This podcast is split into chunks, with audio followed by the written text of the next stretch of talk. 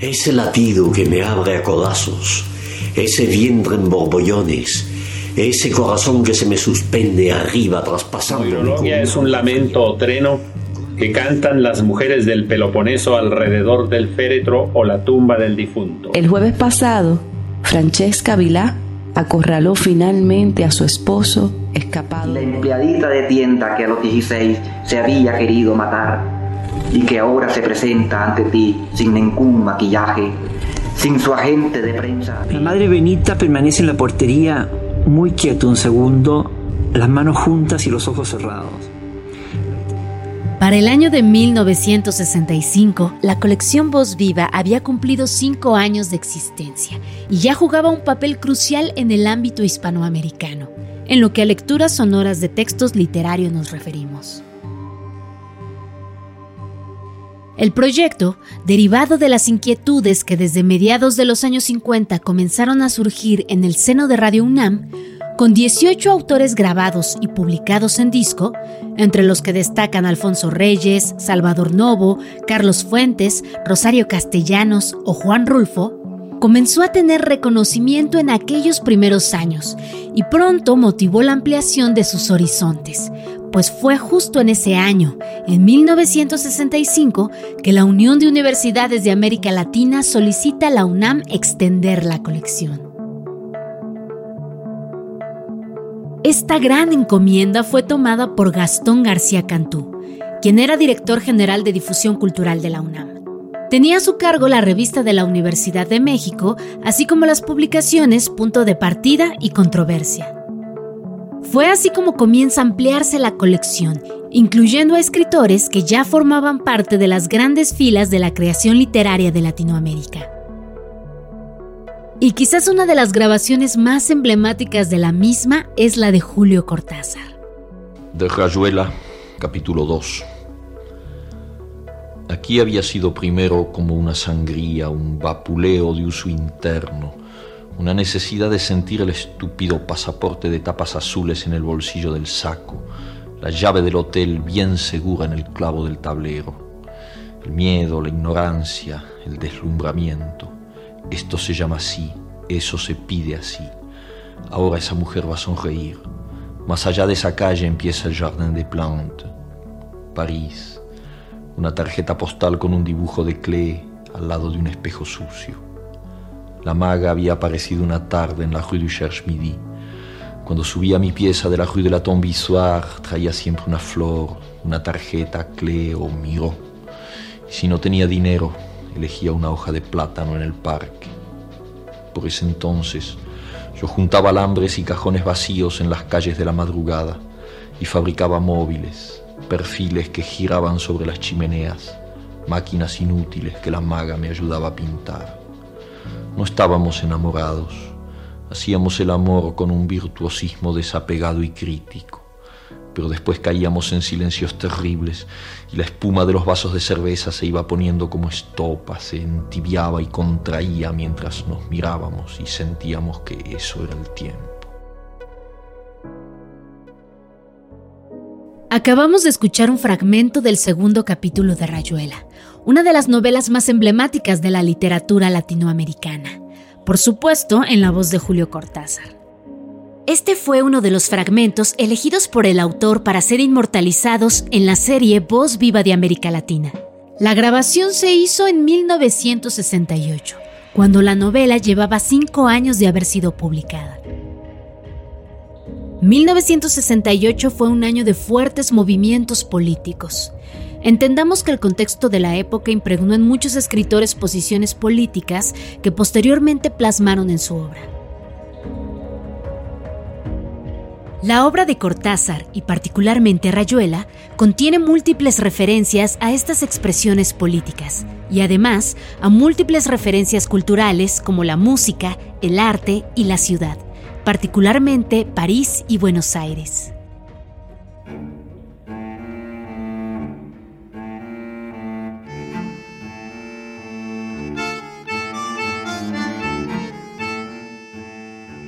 Carlos Monsiváis escribió en mayo de 1968 el artículo titulado Bienvenidos al universo de Cortázar.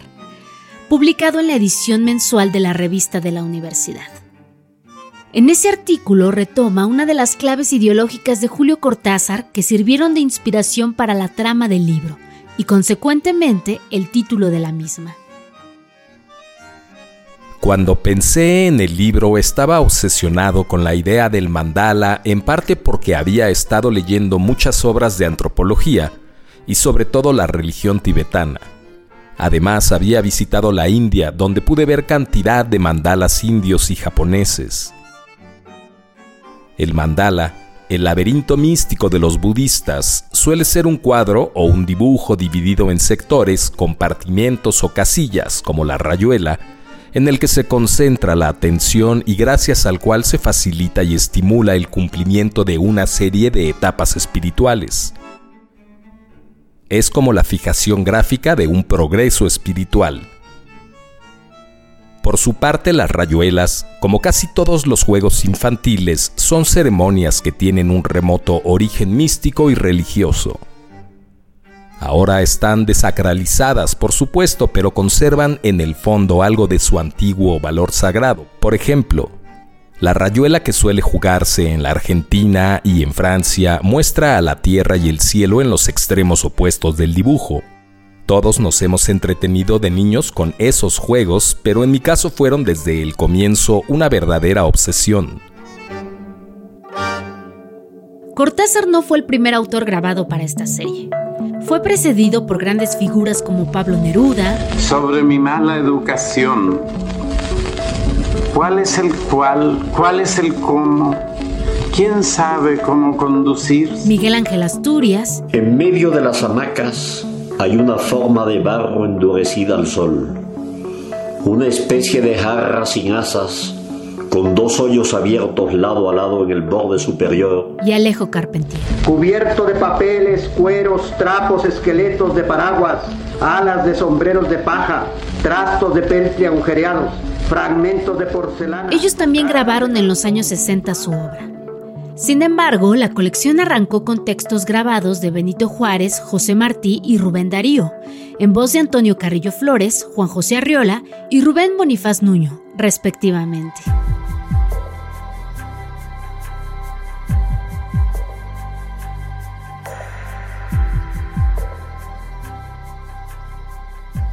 Tuve la fortuna de trabajar entre 1982 y 1988 en el IMBA y mientras me gané un premio de poesía en Punto de Partida, el premio de poesía Punto de Partida del 82, después recibo la beca de, jóvenes creadores y después me gano el Premio Nacional de Novela y después voy a la Ibero a dar clases, dirigí Voz Viva, que además me encanta esa colección porque son palabras de seres ausentes.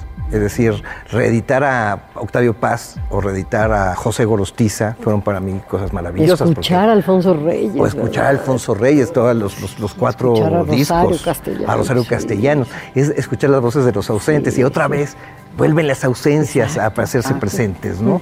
Vuelve este oxímoron extraño donde la voz sigue, pervive, sobrevive a su autor y está ahí, ¿no?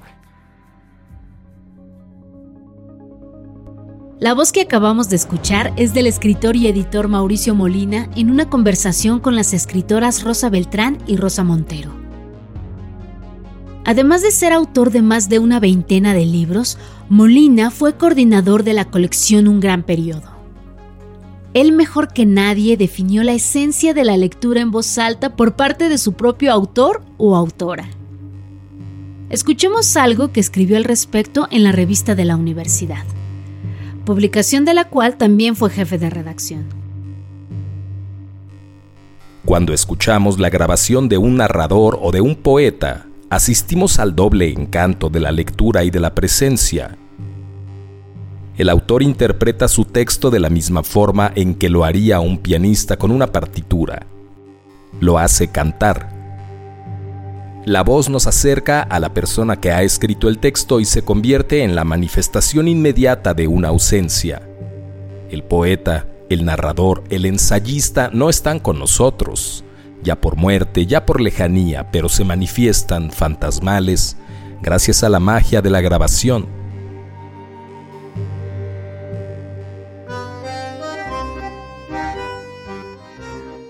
Y es que la grabación de Julio Cortázar transmite todo el sentido de esta cita. Su acento era peculiar, pues nació en Bruselas en 1914. Era hijo de padres argentinos. Su padre fue agregado cultural en la Embajada de Bélgica en el periodo de la Segunda Guerra Mundial. Y fue en 1918 que regresa junto con su familia argentina, cuando Cortázar tenía cuatro años de edad. De ahí su acento francés argentino. No hay duda de que se trata de él. Conductan los velorios. No vamos por el anís ni porque hay que ir. Ya se habrá sospechado. Vamos porque no podemos soportar las formas más solapadas de la hipocresía. Mi prima segunda la mayor se encarga de cerciorarse de la índole del duelo, y si es de verdad, si se llora porque llorar es lo único que les queda a esos hombres y a esas mujeres entre el olor a nardos y a café, entonces nos quedamos en casa y los acompañamos desde lejos.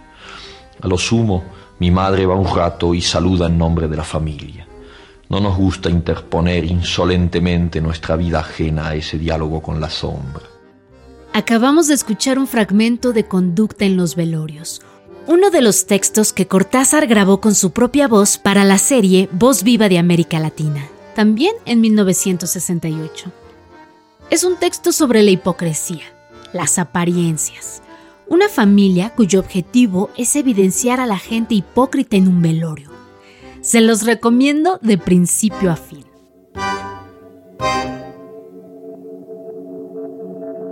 Nuevamente citamos a Mauricio Molina. Al escuchar una grabación de voz viva, a menudo nos detenemos a pensar en la belleza, en la dureza, en la suavidad o incluso en el desagrado que nos puede producir la voz, la entonación o el peculiar acento de un escritor. En todos nuestros autores encontramos tonalidades alícuotas que demarcan en la música instrumental los fenómenos acústicos indeseados y acompañantes producidos por el material de que está hecho un instrumento. La voz de un escritor es de una tonalidad alícuota en su estado puro, música concreta. Escuchamos literalmente de qué está hecha la voz del autor. ¿Y de qué estaba hecha la voz de Cortázar? De sabiduría, básicamente. Después de estudiar letras en Buenos Aires, fue maestro rural y en 1951 viajó a París para continuar su preparación, ciudad en donde trabajó como traductor de la UNESCO. Para la publicación de su primer poemario titulado Presencia, usó el seudónimo Julio Denis. Esta obra la publicó antes de los 60, al igual que el famoso Bestiario. Vamos a escuchar un fragmento de uno de los cuentos incluidos en esta obra. De Bestiario, Casa Tomada. Nos gustaba la casa porque, aparte de espaciosa y antigua, hoy que las casas antiguas sucumben a la más ventajosa liquidación de sus materiales, guardaba los recuerdos de nuestros bisabuelos, el abuelo paterno, nuestros padres y toda la infancia. Nos habituamos, Irene y yo, a persistir solos en ella, lo que era una locura, pues en esa casa podían vivir ocho personas sin estorbarse. Hacíamos la limpieza por la mañana, levantándonos a las siete, y a eso de las once yo le dejaba a Irene las últimas habitaciones por repasar y me iba a la cocina. Almorzábamos a mediodía, siempre puntuales. Ya no quedaba nada por hacer fuera de unos pocos platos sucios. Nos resultaba grato almorzar, pensando en la casa profunda y silenciosa y cómo nos bastábamos para mantenerla limpia. A veces llegamos a creer que era ella la que no nos dejó casarnos. Ya en los 60, Cortázar era uno de los escritores más importantes del llamado boom de la literatura latinoamericana, junto con Gabriel García Márquez, Mario Vargas Llosa, Juan Rulfo, Carlos Fuentes, Jorge Luis Borges, entre otros. Dentro de los géneros de poesía y cuento era un verdadero maestro, pero sin duda demostró su gran capacidad como novelista con la ya mencionada obra Rayuela.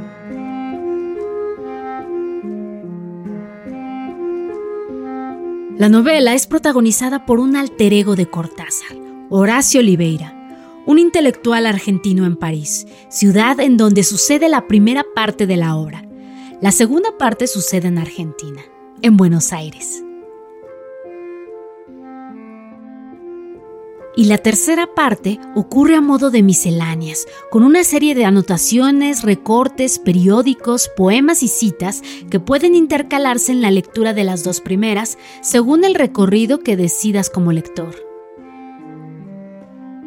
Justo la primera parte titulada Del lado de allá, quizá contiene uno de los capítulos más hermosos, el capítulo 7 por ello, Cortázar lo eligió para inmortalizarlo con su voz para voz viva de América Latina.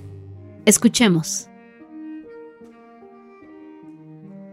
De Rayuela, capítulo 7. Toco tu boca. Con un dedo toco el borde de tu boca. Voy dibujándola como si saliera de mi mano, como si por primera vez tu boca se entreabriera y me basta cerrar los ojos para deshacerlo todo y recomenzar. Hago nacer cada vez la boca que deseo, la boca que mi mano elige y te dibuja en la cara, una boca elegida entre todas, con soberana libertad elegida por mí para dibujarla con mi mano en tu cara, y que por un azar que no busco comprender, coincide exactamente con tu boca que sonríe por debajo de la que mi mano te dibuja me miras, de cerca me miras, cada vez más de cerca, y entonces jugamos al cíclope. Nos miramos cada vez más de cerca y los ojos se agrandan, se acercan entre sí, se superponen, y los cíclopes se miran, respirando confundidos. Las bocas se encuentran y luchan tibiamente, mordiéndose con los labios, apoyando apenas la lengua en los dientes, jugando en sus recintos donde un aire pesado va y viene con un perfume viejo y un silencio. Entonces mis manos buscan hundirse en tu pelo, acariciar lentamente la profundidad de tu pelo mientras nos besamos, como si tuviéramos la boca llena de flores o de peces, de movimientos vivos, de fragancia oscura. Y si nos mordemos el dolor es dulce, y si nos ahogamos en un breve y terrible absorber simultáneo del aliento, esa instantánea muerte es bella, y hay una sola saliva y un solo sabor a fruta madura, y yo te siento temblar contra mí como una luna en el agua.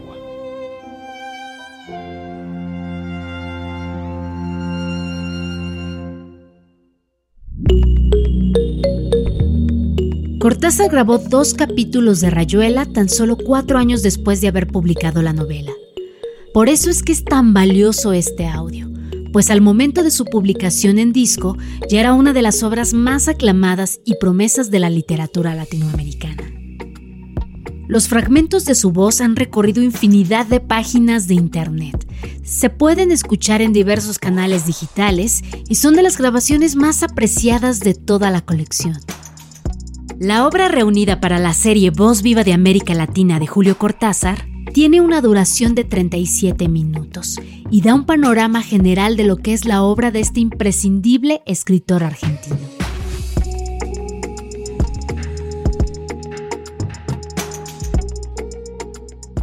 Otros autores y autoras que puedes disfrutar en la serie de Voz Viva de América Latina, que se publicaron en esta primera etapa, son Gabriel García Márquez, Cien años de soledad. Úrsula tuvo que hacer un grande esfuerzo para cumplir su promesa de morirse cuando escampara.